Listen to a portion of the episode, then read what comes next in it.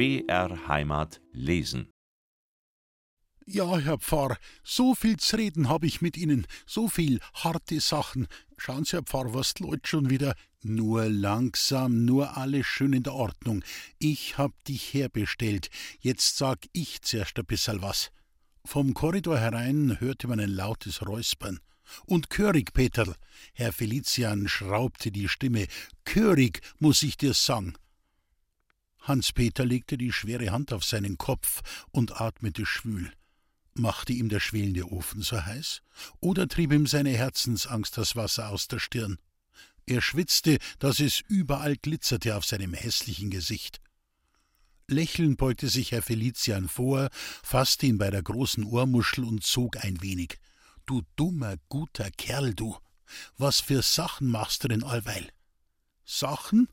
Das Wort schien für Hans Peter eine üble Bedeutung zu haben. Er schüttelte den Kopf. Na, na, Sachen mach ich keine. So? Und dein Predigen auf der Gasse? In Häuser lassen mich die Leute nimmer eine. So muss ich's ihnen halt auf der Gassen sagen. Sagen? Was denn sagen? Herr Felician hatte Mühe, um bei diesem Gedankensprung des Hans Peter ernst zu bleiben. Was willst denn du ihnen sagen? Was ich sagen will, mit großen Augen sah Hans Peter den Pfarrer an, dass anders wär müssen, Leut, dass man so wie's sind bald nimmer hausen kann miteinander, dass einer dem andern das Leben versaut, dass man sei christlichen Nebenmenschen nicht beleidigen darf, dass man gut sein muss und lieb haben. So, so, freundlich sah Herr Felician den erregten Apostel an. Und du meinst, dass du der Erste wärst, der den Menschen das sagt? Der erste, ah na, aber weil's kein anderer nicht da packt, jetzt probier's halt ich einmal. Es zuckte um die Mundwinkel des Pfarrers. Schau, Peterl, jetzt lauft die Welt schon an die sechstausend Jahr. Gescheite Leute sagen, sie lauft noch viel, viel länger. Aber allweil lauft sie das gleiche Strassel und allweil wachsen die gleichen Menschen wieder. Der Erzvater Moses ist da gewesen, der starke Prophet Elias, der Täufer am Jordan, unser lieber Heiland selber ist vom Himmel heruntergestiegen und hat sein kostbares Blut verschüttet. Und da willst jetzt du daherkommen und über die Leute schimpfen? Äh, schimpfen? stotterte Hans-Peter, eingeschüchtert durch den Klang dieser großen heiligen Namen. Na, na, Herr Pfarr, schimpfen tu ich nicht aber das borstige Pelzel willst ihnen über die Ohren ziehen und möchtest in jeden ein schneeweißes Lammskapperl aufsetzen. Herr Felician lächelte. Du natürlich, weil du's bist, du wirst aus dem mageren Lebensmäuserl gleich ein großes, fettes, glückseliges Kalbel machen. Hans-Peter schnaufte. Freilich ja, wann ich mich so anschau, wer ich bin, so muss ich mir schon selber sagen, Peterl, da hast dir da bissel viel zutraut. Geld ja, aber hinter sag ich mir allweil wieder, wann die Leut bloß ein bisserl möchten. Es wär ja nicht einmal so schwer. Grad ein einziges müssten's tun und alles wär gut auf der Welt. Hat ihnen doch der Heiland gesagt? Hans-Peters Augen schwammen in zerflossenem Glanz. So gut und schön hat er's ihnen gesagt. Kindlein, hat er gesagt, Kindlein, liebet einander. Warum tun sie's denn nicht? Das wär doch kein Kunststückel. Bring's ja doch ich auch fertig und bin vor die Dümmsten einer. Da kunden's die Gescheiden doch auch ein bissel nachmachen. Sag's selber, Herr Pfarr, hab ich nicht recht? Lächelnd stellte Herr Felician Horadam die Studentenpfeife in den Sofawinkel, fasste Hans Peters klobige Faust, zog sie halb über den Tisch herüber und umhüllte sie streichelnd mit seinen linden, ruhigen Händen. Ganz recht hast, Peterl, ganz recht. Aber ein bissel Unrecht hast auch. Denn erstens einmal, Kindlein liebet einander, das hat unser Herr Jesus Christus gar nicht gesagt. Für Hans Peter war dieser Einwurf wie ein Stoß vor die Stirne. Ja, Peterl, das hat der heilige Johannes einmal geschrieben. Hans-Peter atmete auf. No, da bin ich nicht weit davon gewesen. Und hat's der heilige Johannes geschrieben, so wird er's halt vom Heiland gehört haben das macht gar kein argen Schied unter. Jetzt haben wir das Wörtel und das Wörtel ist gut. Ja, Peterl, eins von den besten, die wir haben. Und das mit dem heiligen Johannes habe ich dir auch nur gesagt, damit ein bissel Ordnung in dein dickes Köpfel kommt. Ja, ja, versteh schon, ja. Vergelt's Gott, Herr Pfarr. Jetzt habe ich wieder etwas gelernt. Na also schau. Herr Felician tätschelte die grobe Faust des Holzknechtes. Und zweitens muss ich dir sagen, dass die Menschenliebe kein kleines, sondern ein sehr großes Kunststückel ist, das ganz und recht unter Tausenden kaum ein einziger fertig bringt. Sie ist überhaupt kein Kunststückel, man kann sie nicht lernen, sondern muss sie haben als seinen heiligen Lebensbesitz, wie der Tag sein Licht hat, wie du dein gutes Herz hast und deine blauen Augen. Diese blauen Augen waren, während Herr Felician sprach, in staunendem Schreck immer größer geworden. Jetzt schüttelte Hans-Peter das dicke Köpfel. Na, na, Herr Pfarr, dass mit Lieb nicht lernen kunnt, des lass ich mir nicht einreden. Schauen's mich an. Hab ich etwa Lieb nicht selber gelernt? Nein, Peterl, du hast sie immer gehabt. Nicht wahr ist, Herr Pfarr, als Bub einmal, da hab ich einen schiechen Zorn auf die Leute gehabt, bis ich mir gesagt hab, wie darfst denn Lieb verlangen, wann selber Lieb nicht hast? Und da hab ich angefangen. Und völlig leicht ist mir's worden, dass ich's gelernt hab, Lieb. Und ein anderes Exempli-Beispiel, schauen's mein Roman an. Der hat sie etwas sagen lassen, den hab ich gut gemacht. Der hat lieb lernt und Hans-Peter stockte. Jetzt freilich hat er mir wieder ein Wingerl umgeschlagen, aber da hab ich keine Angst nicht. Nein, nein, beim Roman bring ich lieb schon wieder auf gleich. Der is mein Exempli-Beispiel. Und wann's einer da backt mit der Lieb, warum sollten's die anderen nicht da backen? Alle. Enter gib ich keine Ruhe nicht. So wie's jetzt is, kommt mir bald nimmer schnaufen auf der Welt. Ohne Lieb kein Leben, Herr Pfarrer. Da muss alles zugrund gehen, da muss alles verfaulen. Schauen Sie's an, grad ein bisser lieb wann's gehabt hätten Leut. So hätt mein Mutterl nicht. Hans-Peter schluckte. Nein, nein, Herr Pfarr, von meine Sachen, da soll keine Red sein davon. Aber schauen's an, was die Leut jetzt wieder treiben mit der Nanny Maid rund. Alte Hex und grumpelte Hex haben sie's allerweil schon geheißen.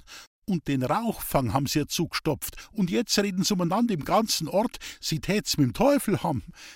Hätten's Elisabeth gesehen, Herr Pfarr, Hans-Peter vermochte kaum noch zu reden. Nur mühsam brachte er es heraus, die Geschichte von der christlichen Klafteres Roman und von seiner eigenen Arbeit in der Nacht. Und da sagen sie jetzt, der Teufel hätte die Klaft erbracht und hätte die Scheiter klein gemacht. In Ärger hatte sich Herr Felician Horadam erhoben. Die Hände hinter dem Rücken schritt er in der Stube auf und nieder, so flink, dass die Zipfel des Schlafrockes und die langen Quasten wehend hinter ihm herbammelten. Das Gesicht von Zorn gerötet, blieb er beim Tische stehen und schlug mit der Faust auf die Platte, dass die Kaffeetasse ins Wanken kam. Soll's doch der Teufel gleich alle holen, die gottschlechten Leut. Hans-Peter war über dieses Wort viel weniger erschrocken als Herr Felician selbst. Draußen im Hausflur wurde laut gehustet. Und der Hochwürdige, halb noch im Zorn und halb verlegen, stotterte im Dialekt: Na ja, man weiß ja schon bald nimmer, wie man's machen soll. An unseren Herrgott wollen's nicht glauben, wenn man ihnen nicht allweils höllische Feuer unterm Sessel schürt. Und sagt man in der Wörtel vom Teufel, so schreckt einer den anderen damit, und selber fürchtet ihn keiner. Die Bauern, die Bauern, und da sagt man allweil das gläubige Volk, ja, Mar und Jankerl sagen, das is ja ganze Religion. Er zog das blau und weiß gewürfelte Sacktuch aus der Schlafrocktasche, schneuzte sich mit Geräusch und nahm eine besänftigende Prise. Dann fasste er den Kopf des Holzknechtes zwischen beide Hände und wiegte ihn ein wenig hin und her. Sei zufrieden, Peterl, und tu dich nicht aufregen. Am nächsten Sonntag sage ich der Gemeinde ein Wörtel. Draußen im Flur schien kalte Zugluft zu herrschen, die der Jungfer Katrin übel bekam. Sie hustete ununterbrochen aber Herr Felician hörte nicht. Und wer mir das alte Weibel nicht in Ruhe lasst, kann sich freuen auf den Beichtstuhl. Wir haben nimmer weit auf Ostern. Hans-Peter quetschte die Hand des Pfarrers. Vergelt's gut, Hochwürden, tausendmal vergelt's gut. Hör auf und druck nicht so. Herr Felician brachte seine Hand in Sicherheit. Dass wir das arme Weibel von dem dummen Gerät erlösen, da kannst du rechnen auf mich. Aber jetzt musst du mir auch einen Gefallen tun. Er ließ sich auf das Sofa nieder und griff nach seiner Pfeife. Da musste er festziehen, um die schon halb erloschene Glut wieder in dicken Qualm zu bringen.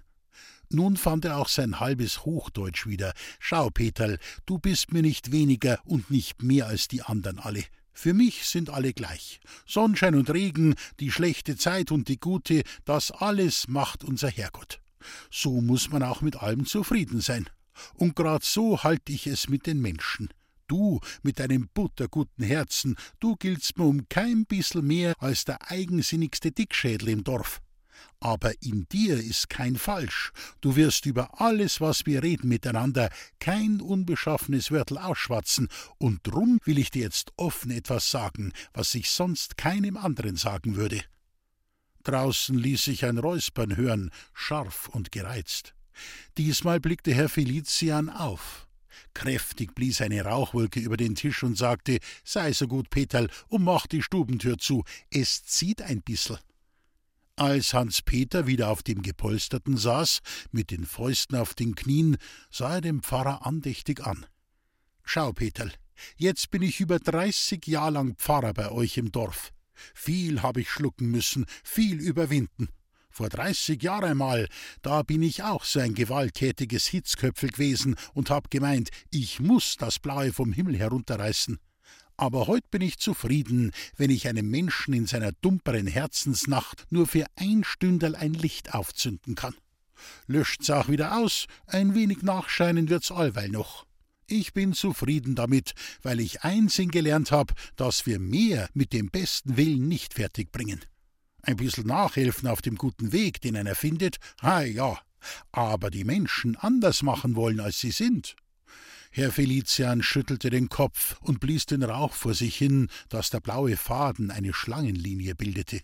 Schau, Peterl, wie ich ins Dorf gekommen bin, habe ich alte Leute und einen Haufen Kinder gefunden. Die Alten sind gestorben, die Kleinen sind groß geworden und junge War ist nachgewachsen. An die tausend Pfarrkinder sind mir durch die Hände und durchs Herz gegangen. Jedes hat ein anderes Nasenspitzel gehabt, anderes Haar und andere Augen, jedes ein anderes Röckel, andere Freuden und andere Schmerzen. Aber hat man's genau angeschaut, so war's doch allweil das Gleiche. Im Grunde ist ein Mensch wie der andere gewesen, allweil der gleiche Teig, nur dass sich die Dampfnudel in der guten Ofenröhr oder auf offenem Feuer ein bissel anders ausgebacken hat. Und wie ich ein bissel ruhiger hinsehen hab können, da hab ich gefunden, dass man eigentlich noch ganz zufrieden sein kann und dass es viel mehr gute Menschen gibt, als man gewöhnlich glaubt.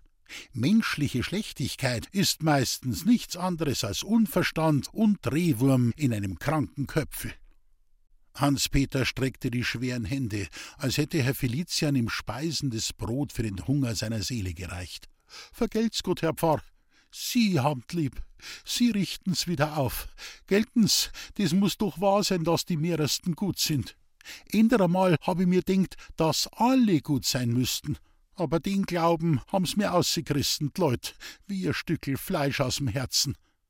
Er fuhr sich mit der Faust über die Augen und mit dem Ärmel über die Nase. Na ja, man legt halt ein Pflaster auf den Wedamm.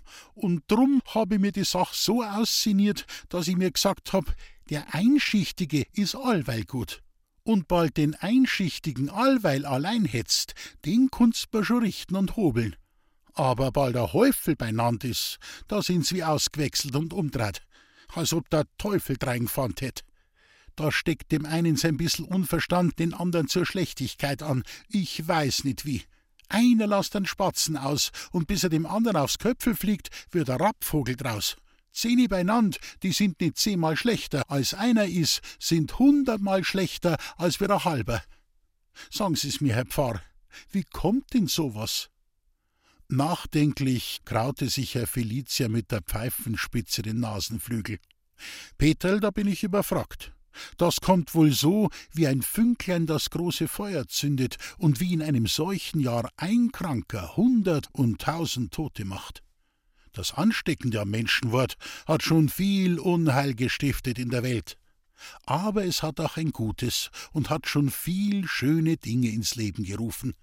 Denn wenn ein gutes Wort auf tausend andere hinüberspringt, da wächst auch etwas Großes heraus, wie ein grüner Baum aus einem gesunden Samenkorn.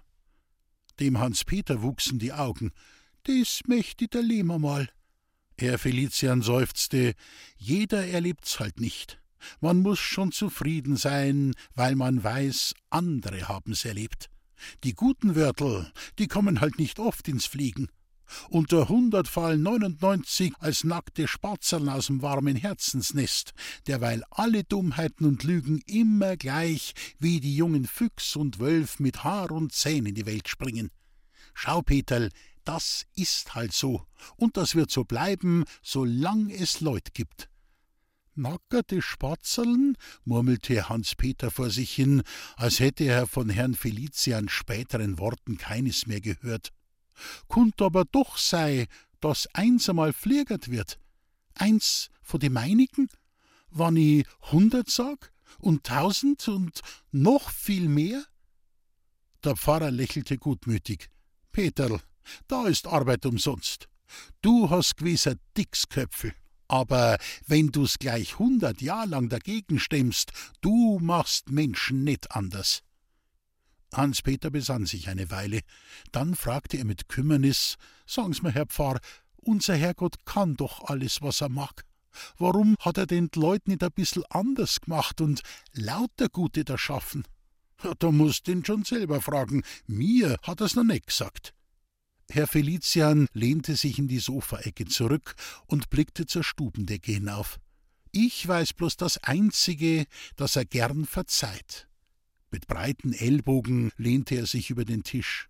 Und schau, Peterl, da müssen wir was lernen. Da. Wieder legte er seine Hand auf Hans Peterls grobe Faust. Mit der Güt kommt man weiter als mit dem Schimpfen.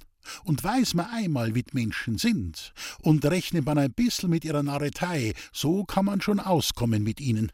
Man muss nur nicht allweil gleich Zeta Mordio schreien, wenn uns der Nachbar auf Hühneraugen tritt. Gescheiter man lacht dazu und sagt, Sie, Herr Vetter, aber gut gnagelte Schuh haben's an. Wirst sehen, wann er dich das nächste Mal wieder auftritt auf den Fuß, da bleibt er nimmer so lang droben. Und schau, Peterl, Herr Felician klopfte die leer gerauchte Pfeife aus. Für alle Fälle wär's besser, wenn du die Leute nicht allweil so in Hitzen bringen hättest. Mit Gewalt kann man's nicht umkrempeln. Und mit vielen Reden richtet man schon gar nix aus. Das macht ihnen bloß die Ohrwascheln dick und die Köpfeln bockbeinig. Ratlos guckte Hans-Peter den Pfarrer an. Aber sagen muss man's ihnen doch. Zur richtigen Zeit und am richtigen Ort aber nicht im Wirtshaus beim Kartenspielen und nicht in der Sennhütten beim Butterfassel und nicht in der Holzerstuben beim Schmarrenkochen und am allerwenigsten, wenn sie in der Wut sind und Stöpseln in die Ohren haben. Drum sei gescheit, Peterl, und tu mir einen Gefallen. Lass dein Predigen gut sein. Ich weiß, du meinst das ehrlich, aber schau, es hilft nix, Peterl, ganz im Gegenteil. Drum gib mir Hand drauf. Erschrocken zog Hans Peter die Hände hinter den Rücken. Na, na, Herr Pfarr, dass ich die mal ein Wörtel sag, wann sie's braucht, da hab ich meine Verpflichtigung. Zwei heilige Apostel haben mir nicht umsonst ihren Namen gegeben. Und in der Kirche bin ich auf die. In der Kirche ist meine Heimat. Der liebe Herrgott ist mein Heimatsvater. Dem bin ich sein Gesell. Und musst ihm schaden mit deiner Arbeit, ja? Schaden, wollte Hans Peter sagen, aber das Wort ging ihm nicht von der Zunge, Tonlos bewegte er die Lippen und seine Augen blickten ganz verstört. Dass dich Leut bloß auslachen, Peterl, das musst ja doch merken, oder nicht? Freilich ja, der Apostel schnaufte. Alles Gute hat allerweil einen harten Weg. Und mir machst meine Seelsorg noch schwerer, als wie's eh schon ist. Früher einmal, wenn ich meinen Pfarrkindern von der Kanzel herunter ein wenig ins Gewissen geredet hab, da hat's immer ein bissel was geholfen. Aber jetzt? Wenn ich auf der Kanzel das Wörtel Christenlieb sag, da denken's gleich alle an dich und fangen zum Lachen an. Schau, vorhin hat's meine Katrin gesagt, und es ist was Wahres dran. Was in die Kirche gehört, soll man nicht umtragen auf der Straße und im Wirtshaus. Es verliert an Wert, und wenn man's auch noch so gut meint.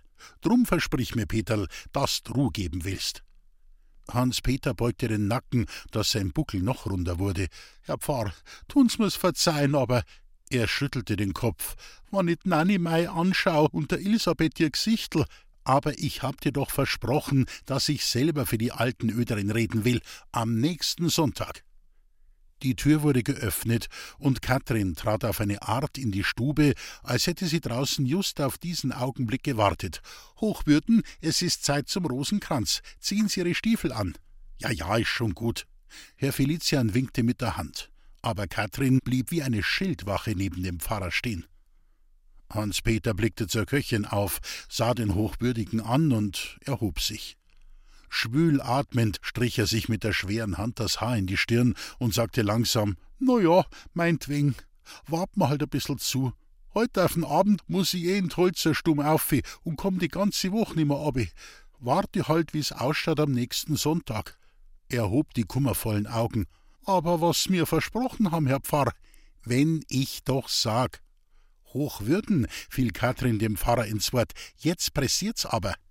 Mit beiden Händen, denn die drei Zentner waren nicht leicht vom Platz zu bringen, schob sie den Hans-Peter gegen den Flur. Schau, dass du weiterkommst, der Herr Pfarrer versäumt den Rosenkranz. Hinter dem polternden Apostel schloss sie die Tür. Herr Felician hatte sich aus dem Schlafrock herausgeschält und holte seine Stiefel, die beim Ofen standen.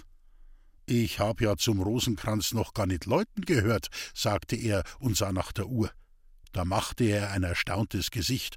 Aber Katrin, wir haben ja noch eine ganze Stund lang Zeit. Ich hab Ihnen bloß von dem Lappen da erlösen wollen. Sie hätten ihm sonst noch was versprochen, was nicht halten dürfen. Der Hochwürdige, in der einen Hand die Uhr, in der anderen einen Stiefel, richtete sich auf. Tiefe Runzeln waren in seine Stirn gegraben. Katrin, ich hab's dir schon hundertmal gesagt, tu dich nicht einmischen in meine Seelsorgersachen, das leid ich nicht.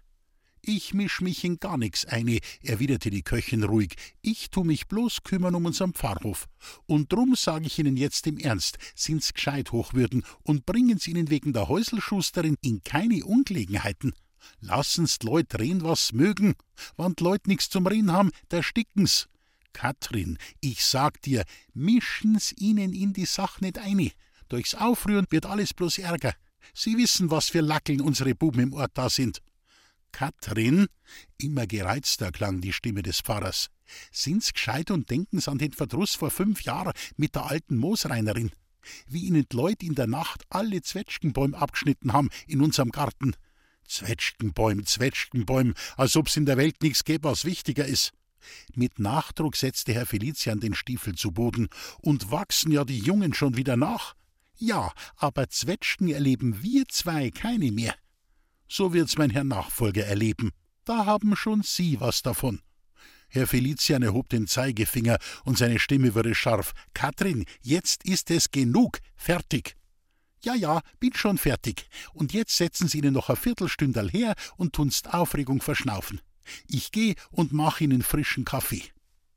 Als Katrin hinter sich die Tür zuzog, setzte Herr Felicia mit dem Finger energisch einen Punkt in die Luft. Jetzt grad. Jetzt wird das arme Weibel erst recht verteidigt. Jetzt grad. Draußen im Hausflur machte Jungfer Katrin ihre strengsten Augen, als sie den Hans-Peter noch vorfand, der mit dem zerbrochenen Stuhl beschäftigt war. Was tust denn du noch da? Den Sessel habe ich auseinandergelegt. Ich mach dem Herrn Pfarrer drei Fürs eine, die besser heben als wie die alten. Hans-Peter packte die Lehne, das Sitzbrett und die drei geknickten Stuhlbeine unter den Arm. Gottslieben Nachmittag! und ging. Hinter ihm warf Katrin die Haustür zu, dass es einen Krach gab, als wäre ein Baum gefallen. Im Waldhof herrschte die richtige Sonntagsstille. Das ganze Gesinde war ausgeflogen und nur Roman daheim geblieben, um das Haus zu hüten, wie er sagte. Erregt, immer an seiner Pfeife hantierend, die nicht brennen wollte, hatte er sich ans Fenster gesetzt und guckte auf die Straße hinaus. Er wartete auf die Julei. Sie muss doch kommen. Wenn sie ihn nur ein ganz klein wenig lieb hat, kann sie den Tag nicht vorbeigehen lassen, ohne ihm die Kränkung abzubitten. Aber da draußen auf der Straße ging eins ums andere vorüber. Burschen und Mädchen, die lustig schwatzten, Bäuerinnen, die ihren Heimgard suchten, Bauern, die zur Gemeindeversammlung gingen. Nur die Julei wollte nicht kommen. Roman nahm den Kopf zwischen die Hände und begann zu grübeln. Jedes Wörtlein, das zwischen ihm und Julei gefallen, wollte er aus der Erinnerung herausglauben. Ob er nicht selbst der Schuldige war? Ob er nicht selbst ein Wort zu viel gesagt und die Julei ohne Grund gereizt hatte? Er sann und grübelte. Da sprang es ihm plötzlich aus der Erinnerung heraus, dass er, als er mit Julei vom Mädel der Häuselschusterin gesprochen, nicht Lisbeth, sondern Elisabeth gesagt hatte. Und gleich fiel dem Roman auch etwas anderes ein. Er hörte den Hans-Peter predigen: Elisabeth sagt ihr Mutter zu ihr, und die Namen, die aus der Lieb kommen, sind allweil die besten. Roman machte ein Gesicht, als hätte diese Erinnerung ihn beleidigt. Jetzt, das ist gar dumm. Er rannte auf die Straße hinaus, weil er eine von den Nachbarinnen des Staudammerhofes kommen sah. He, du, hast du Julia und die Mutter nicht gesehen? Das Weibel schüttelte den Kopf. Seit Mittag nimmer. Warum denn? Ich mein halt, sie müssten bald zum Rosenkranz kommen. Da darfst du aber lang warten. Denn die Staudammerin wäre mit ihrer Julia hinübergegangen ins Nachbardorf, um ihren Vetter zu besuchen, so erzählte das Weibel, und wackelte die Straße hinauf. Vor dem Kirchhof musste sich die Alte durch das Gedränge der Bauern schieben, die im dichten Kreis an die hundert Köpfe den Bürgermeister umstanden, der in öffentlicher Gemeindeversammlung eine Schrift verlas. Als der Waldhofer fertig war, ging eine murmelnde Bewegung über die Köpfe hin, und die hundert silberbetroddelten Hüte drehten sich durcheinander wie große, glitzernde Schwarzkäfer. Dann hörte man wieder die Stimme des Bürgermeisters. Passt's auf, Leut, jetzt habe ich noch einen Antrag, den der Häuselschusterin ihr Nachbar gemacht hat. Als der Waldhofer den Namen der Häuselschusterin nannte, erhob sich wirres Schreien und Gelächter.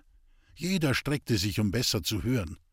Nur die alte Bäuerin war nicht neugierig, die arbeitete mit beiden Ellbogen, um den Friedhof zu gewinnen und da bekam sie einen Anblick zu genießen, als wäre die Welt an ihrem Ende nicht mit Brettern vernagelt, sondern mit ledernen Hosen gepflastert. Denn auf der Friedhofmauer saßen, alle mit dem Rücken gegen den Kirchhof, an die dreißig Burschen in langer Reihe nebeneinander und ließen die Beine über die Mauer hinaus gegen die Straße baumeln. Sie hatten im Rat der Gemeinde noch keine Stimme, aber hören wollten sie und über die Weisheit der Alten ihre schlechten Witze machen. Es waren die übermütigen Dorfloder, die überall dabei sein mussten, wo es etwas zu lachen und zu spötteln gab. Und da kamen sie bei keiner anderen Gelegenheit so gut auf ihre lustige Rechnung wie hier. Bei aller Politik des Dorflebens, die da unter freiem Himmel verhandelt wurde, bildeten sie den komischen Chorus, über dessen lachende Kritik sich die Alten manchmal das schönste Grün und Blau an die Nase ärgerten. Zuweilen rief ihnen wohl von den hausgesessenen Bauern einer verdrießlich zu: Jetzt nehmt's ein bissel Verstand an, Buben, und halt's in keine Schnäbel. Aber schließlich war es ihr altes Recht, hier auf der Mauer zu sitzen.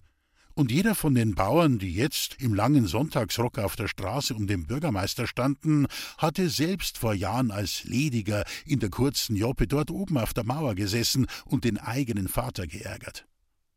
Just von der heutigen Versammlung schienen sich die Buben etwas Besonderes zu erwarten. Das merkte man an ihrem Getuschel, mit dem sie die Köpfe zusammensteckten. Für ihre gespannte Erwartung schien der Name der Häuselschusterin ein bedeutungsvolles Wort zu sein.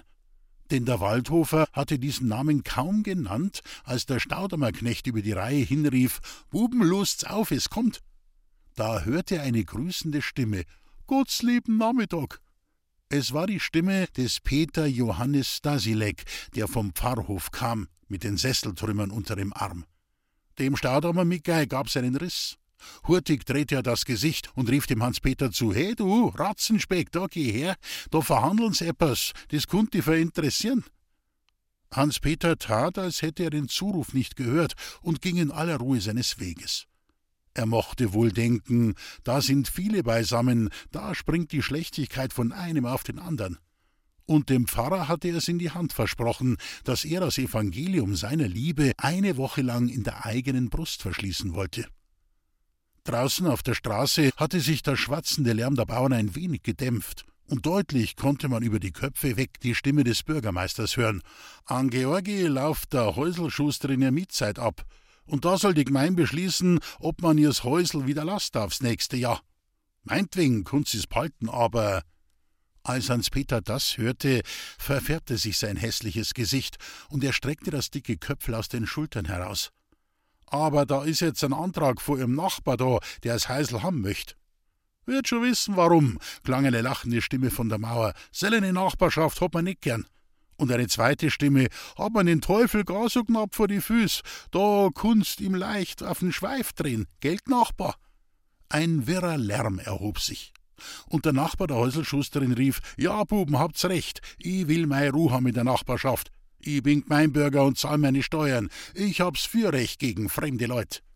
Er schraubte die Stimme, damit nur ja die ganze Gemeinde den Trumpf seiner Weisheit hören möchte. Und wann's drauf ankommt, zahle ich fünf Makel mehr fürs Häusl. Ein altes Bäuerlein nahm den Hut ab. Fünf Makeln hin oder her, deswegen sollt man zwei arme Weiberleid nicht um Dach und Ofen bringen. Zu dieser Meinung nickte der Waldhofer und rief dem Nachbar der Häuselschusterin zu: Geh, lass dich nicht aufhetzen, das Häusel hat ja keinen Nutzen für dich. Was tust denn damit? Was ich tu damit, ist mei Sach, kreischte der Nachbar. Ich zahl, uns ander geht euch nix an. Ich zahl, ich zahl. Aus dem Kreis der Bauern klang eine harte, trockene Stimme. Wer besser zahlt, hat's bessere Recht. Es war der Bachbauer, bei dem der Hans-Peter als Seng gedient hatte. Ich bin dafür, dass man der Häuselschusterin für George aufsagt. Mit nickenden Köpfen stimmte schon die Hälfte der Bauern diesem Antrag zu, als sich eine dünn pfeifende Stimme vernehmen ließ. Müsst man aber die Häuselschusterin erst noch fragen, ob's nicht etwa mehrer gilt als der Nachbar. Geld ist Geld. Was geht's mich denn an, wo's herkommt? Da kam die lebendige Mauer, die den Bürgermeister umstand, ins Drängen und Wanken. Lasst's mir eine, rief Hans-Peter mit erwürgter Stimme. Um Christi Liebe, guten Leute, lasst's mir eine. Ich hab übers Zreh mit der Gemein. Was seine bittenden Worte nicht erreichten, brachten seine schiebenden Ellbogen fertig. Die schwarze Mauer tat sich auf, wie einst der Fels vor dem Stab des Moses.